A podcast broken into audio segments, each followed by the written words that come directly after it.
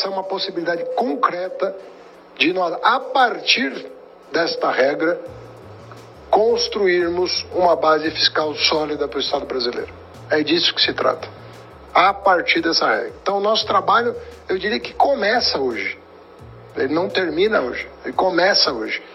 Vai ser muito é, exigente, é uma agenda exigente, porque nós vamos ter que explicar muita coisa sobre o nosso passado para a gente dar um passo na direção do futuro, mas ninguém aqui está cansado, ninguém aqui está indisposto, está todo mundo a fim de resolver isso definitivamente.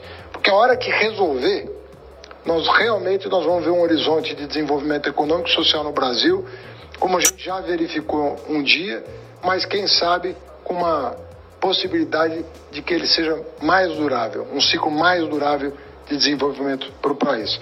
Desculpa ter me estendido. E aqui eu já posso, pelo lado do orçamento, afirmar para vocês, depois dos primeiros números já checados, nós vamos fazer uma dupla checagem depois que o texto estiver escrito, que esta regra fiscal ela é crível. Portanto, ela é possível e nós temos condições de cumpri-la de acordo com as, com as metas estabelecidas. E por que isso? Porque ela tem flexibilidade, ela tem bandas e ela permite, a partir daí, que nós façamos alguns ajustes para conseguir atingir essas metas metas. Então, sobre a ótica do Ministério do Planejamento e Orçamento, nós estamos absolutamente tranquilos e convictos que se o Congresso, se for da, da vontade do Congresso Nacional, em aprovando-se esse arcabouço fiscal, nós conseguiremos atingir a meta, que é o quê?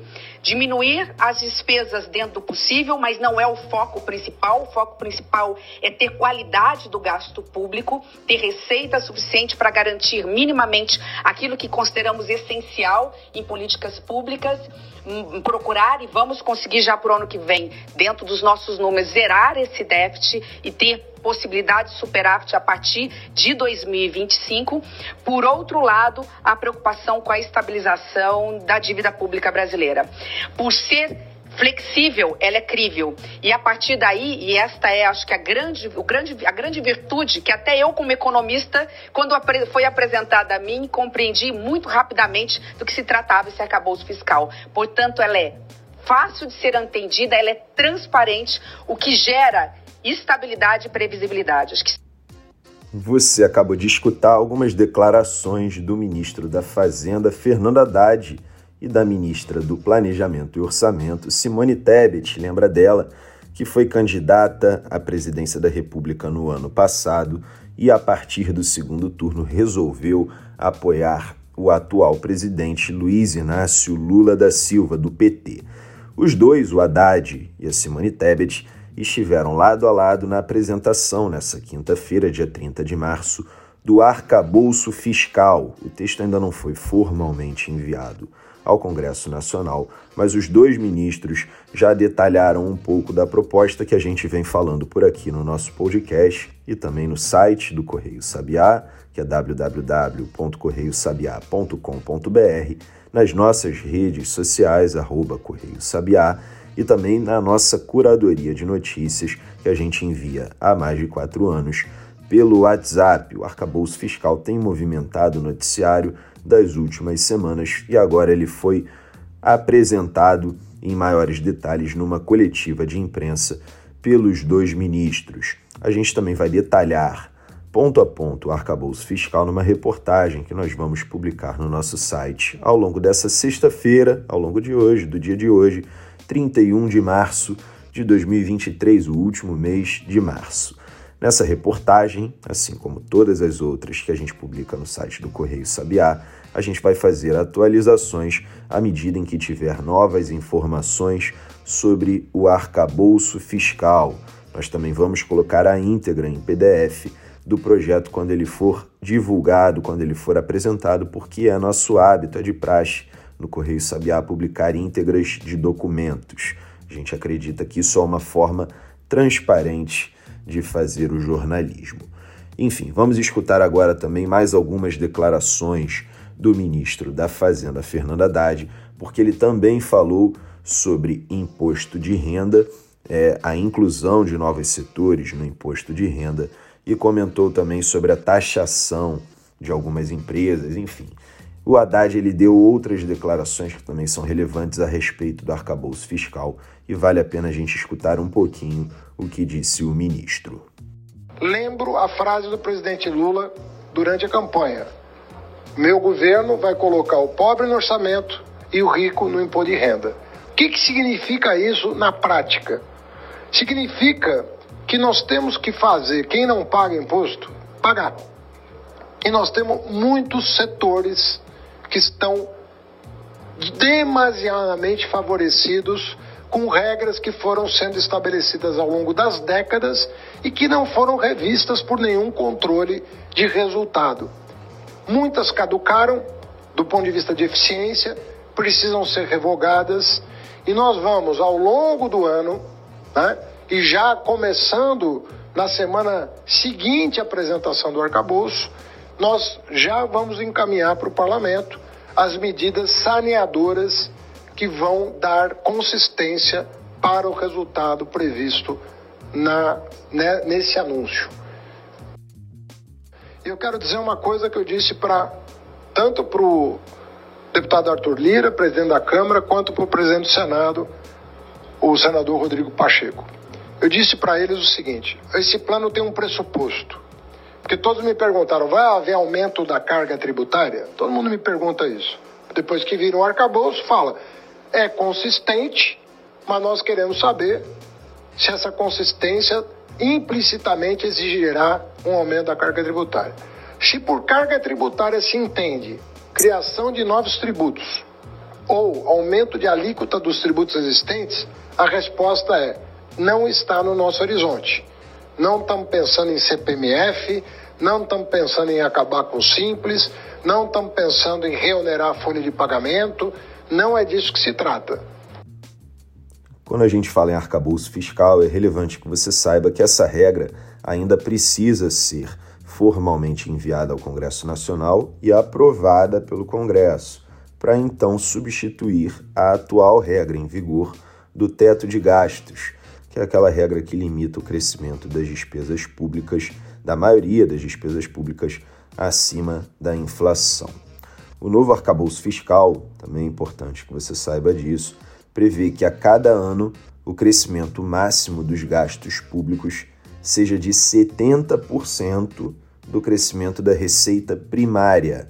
E o que é isso? Crescimento da receita primária.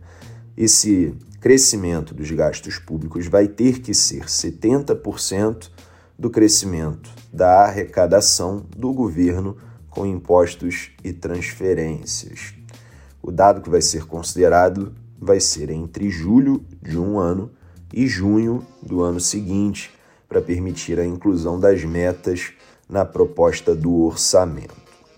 Ou seja, se a arrecadação do governo crescer 100 bilhões nesse intervalo, o governo vai poder ampliar os gastos em 70 bilhões no ano seguinte. Enfim, isso é uma coisa muito importante que você saiba, é o básico desse arcabouço fiscal, mas nós vamos detalhar mais, como eu falei já anteriormente, numa reportagem completa no nosso site que vai mostrar tudo sobre o arcabouço fiscal ainda é relevante que eu te atualize sobre a chegada do ex-presidente Jair Bolsonaro. já tinha comentado no episódio dessa quinta que o Bolsonaro chegaria de manhã no aeroporto em Brasília. O ex-presidente de fato chegou no mesmo horário que eu tinha informado por aqui no podcast e seguiu depois para um evento do PL, onde ele conversou com algumas pessoas do seu partido e também com alguns apoiadores a chegada do presidente acabou não sendo é, uma grande festa porque existe um protocolo de segurança. Então, por mais que houvesse pessoas esperando Bolsonaro no aeroporto em Brasília, essas pessoas não puderam recepcioná-lo. Isso é uma coisa de praxe, é um mecanismo de segurança para evitar acidentes com ex-presidentes da República. E por hoje é só, pessoal, mas antes de encerrar, tem mais uma última notícia que também é importante. O ministro Ricardo Lewandowski, do STF, o Supremo Tribunal Federal, informou que antecipou, decidiu antecipar a sua aposentadoria da Suprema Corte. O ministro completa 75 anos nesse ano, 2023, mas ele decidiu antecipar. Ele completa os 75 anos no dia 11 de maio desse ano. Só que ele resolveu antecipar a aposentadoria para o dia 11 de abril, antecipou em um mês.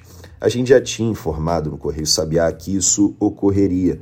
Para quem ainda não viu, o nosso site está todo reformulado e a gente reformulou com base em sugestões de ouvintes e leitores do Correio Sabiá. Nessa reformulação, a gente criou uma sessão de notícias rápidas, que a gente chamou carinhosamente de papaléguas. Por que isso? Porque nós queremos dar notícias mais rápidas que um coiote. Tum, tum, tss. Não queremos que ninguém seja pego, desprevenido, com uma bigorna caindo na cabeça por falta de informação. Então, nessa sessão, quando a gente atualiza nossos conteúdos, a gente informa também por lá. E uma das atualizações que a gente fez foi dizer que o ministro Lewandowski daria uma entrevista a jornalistas para atualizar sobre a sua aposentadoria. Isso já era previsto também, a gente já tinha comentado em curadorias de notícias anteriores. Enfim, agora a informação é de que ele de fato decidiu antecipar, isso está confirmado, e consta lá na mesma sessão de notícias rápidas do site do Correio Sabiá, mas eu vou ficando por aqui. Para quem ainda não me conhece, eu sou Maurício Ferro, criador e diretor do Correio Sabiá, e sou também eu que apresento esse podcast de segunda a sexta-feira, sempre de manhã, com o objetivo de falar para você todas as notícias essenciais em até 10 minutos para você começar o seu dia voando. Quem também está sempre aqui com a gente, diariamente, fazendo a edição do áudio, é a Bia Brito. E a gente agradece muito a você pela sua companhia e volta na segunda-feira. Tenha um excelente final de semana. Não esqueça de seguir o Sabiá nas redes sociais, é arroba Correio Sabiá, e também de acompanhar o nosso site. Embora a gente só volte no podcast na segunda-feira, a gente continua ativo normalmente nas redes sociais e também no nosso site. A gente vai continuar atualizando tudo por lá. Enfim, eu agora realmente fico por aqui. Desejo a você um excelente final de semana e até segunda-feira.